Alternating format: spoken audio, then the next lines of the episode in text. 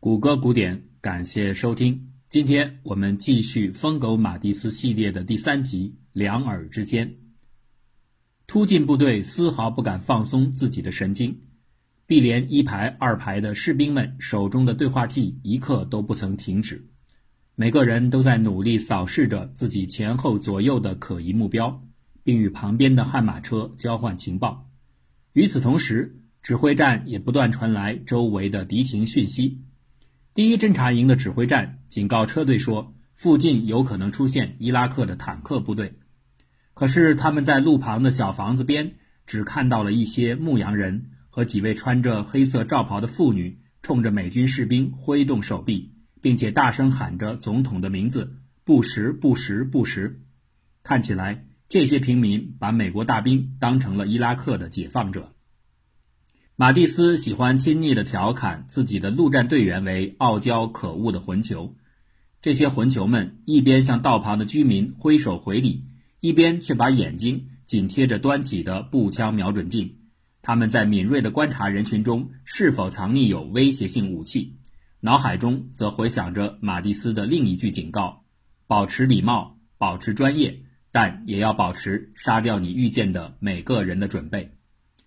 马蒂斯把这些侦察营的士兵当作宝贝，海军陆战队的侦察兵员额永远只保持在千名左右。他们是精锐中的精锐，尖兵中的尖兵。这些超级战斗专家可以背负一百三十五斤的负重，连续奔跑十七公里，而后携带武器在海水中继续求渡数公里。他们能潜水，能伞降，能登山，能过河，能开直升机，也能驾驶多种轮式车辆。他们可以部署和战斗在雪地、沙漠、森林、沼泽等各种地形上。整个海军陆战队。只有百分之二的种子士兵可以参与侦察营的临训，而这当中还有一半最后会被淘汰掉。知道了这个比例，就不难理解马蒂斯心中侦察营的分量了。不到紧要时刻，他不会轻易亮出这柄锋利的宝剑。至少在纳西里耶的攻占计划中，陆战队第一团已经够用了。在确定了周围环境安全后。突进车队在纳西里耶以南的八号公路的一个地点临时停车休息。席卷中东的阿拉伯之春将在八年之后到来。此刻迎接这些年轻人的是他们从未体验过的沙漠之春。和暖柔和的阳光照耀着沙丘，士兵们稍微解开制服，透透胸前的汗水，享受片刻的宁静。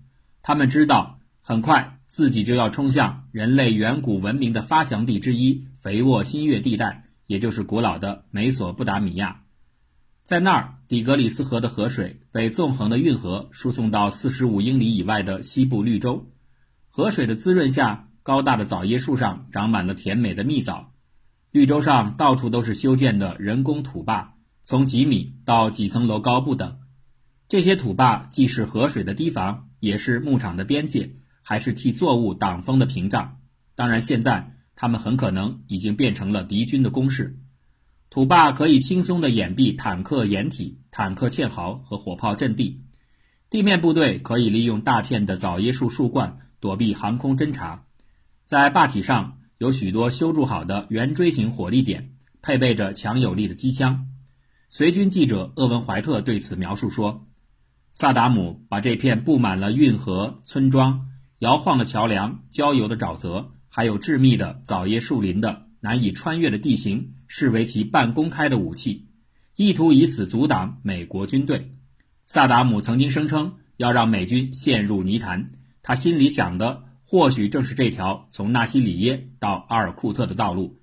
这对侵入伊拉克的军队来说是最糟糕的地点。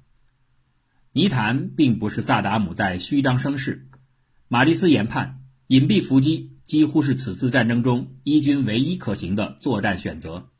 由于十余年的消耗折损，伊拉克军队的战力已经远不如前。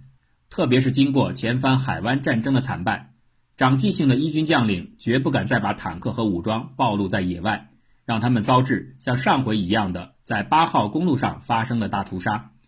敌军甚至在夜间也会精心伪装起来，以避免被美军先进的夜视设备所侦察。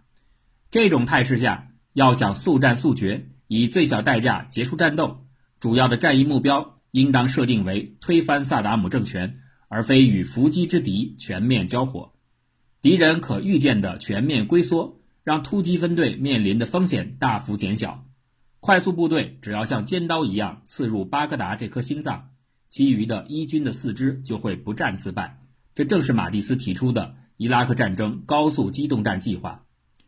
然而，久经沙场的马蒂斯深知，任何作战理论和计划在实际的战场上都是纸上谈兵的幻象。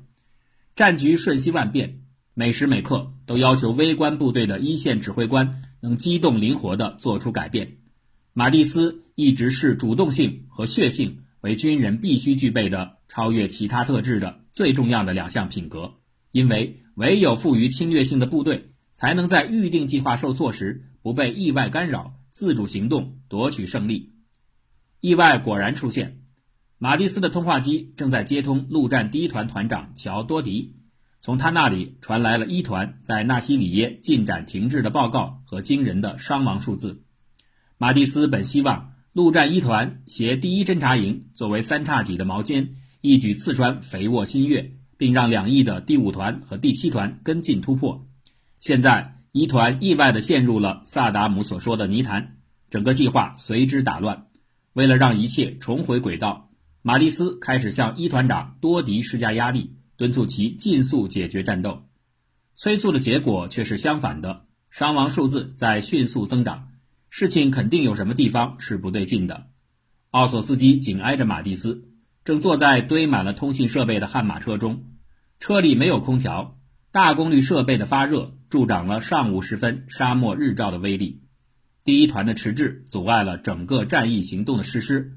马蒂斯和多迪已经多次通话，将军的焦虑随之快速积累。多迪自己当然更为焦急，他已经数次调整攻击策略。一开始，他命令手下六千士兵集中向市中心冲锋，而后他决定保持住当前位置，分兵两侧占领东西桥梁。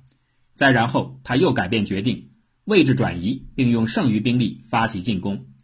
多迪的命令多变，让士兵们的生命消耗越来越大，也把马蒂斯的情绪逼向了沸点。现在，大部队就在纳西里耶城南的公路上，成群的暴露在日光之下。萨达姆的火炮随时可以覆盖这里，这意味着沙林毒气和 VX 毒气的威胁迫在眉睫。尽管海军陆战队的空中力量。正在反复扫描纳西里耶东南西北的各个角落，寻找潜在的火炮目标。可城市的建筑过于密集，任何的仓库或工厂都可以轻松地藏起那些足以把毒气弹发射到美军大队身边的武器。蛙跳指挥站里，马蒂斯已经受够了多迪的汇报和解释。他在自己的指挥车中叫来了库克中尉，命令整个蛙跳排立刻向北前进到纳西里耶附近。此时，他由衷的期盼城中交火的前线士官能爆发出自己要求的血性。性格也是马蒂斯高速机动作战理论中重要的元素。马蒂斯很不简单，他的战术理论覆盖超越传统，绝非只有排兵布阵、战情推演。人性、情绪、意志同样是不可或缺的内容。八个月前的二零零二年八月，时任国防部长拉姆斯菲尔德不顾参联会主席的反对。支持马蒂斯在伊拉克执行机动战计划，这是美军第一次大规模的运用机动兵器实施深远攻击的尝试，风险极大。华盛顿的高级将领中保守者居多，冒险计划当然会遭到质疑。马蒂斯顶住相当的压力，争取到了机会，所以他立刻开始在海军陆战队中部署这一次对萨达姆全新而震撼的作战行动。马蒂斯将军特意选择了加州圣迭戈彭德顿军营的教堂，对陆战第一师的指挥官们进行简报。以教堂为谈话地点，不寻常，但也合理。这或许是为了庇佑可能遭受化武袭击的军人们。简报的助手是中尉纳萨尼尔·菲克，他是在阿富汗时就跟随马蒂斯的老部下。菲克写下了欢迎马蒂斯的标语，马蒂斯开门见山。谢谢你们在周五这么晚还来参加。我知道在南加州的女人们正在等着你们，所以我不会耽误时间。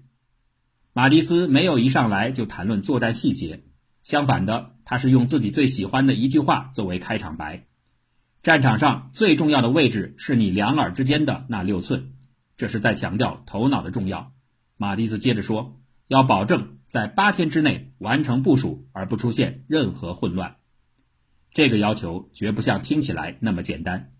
根据马蒂斯的理论，只有把每个士兵处理个人事务的时间全部精准地考虑和配置在作战计划的细节当中，不出混乱才可能实现。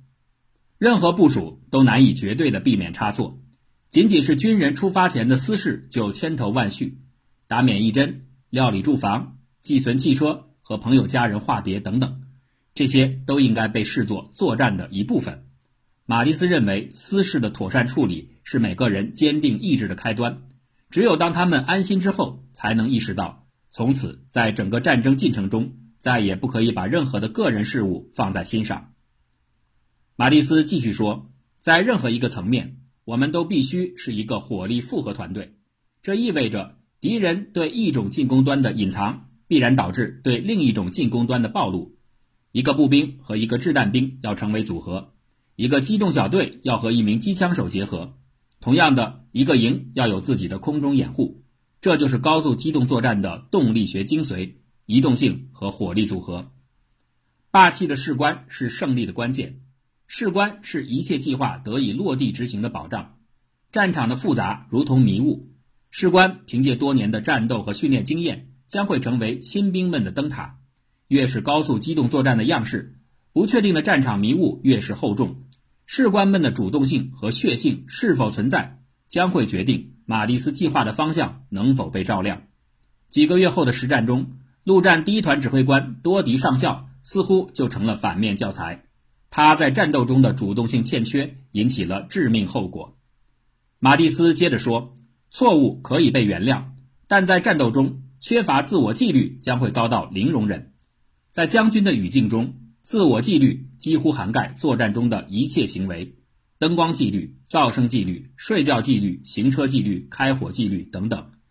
这些环节在任何一个时刻的纪律失效，对部队和任务来说都可能是致命的。这再次体现出马蒂斯理论是要为每个人创建一个理念集合，只有秉持这样的观念集合，才能取得作战胜利。要对自己的 NBC 装备建立信心。NBC 就是核生物化学的防护装置。马蒂斯停顿了一下，说：“要预计到会被喷洒化学药品。这里的每个人都曾观看过萨达姆在库尔德人村庄使用 VX 毒气进行大屠杀的画面。更多的停顿是为了让陆战队员们深入地意识到他们此次所涉战场的极端危险性。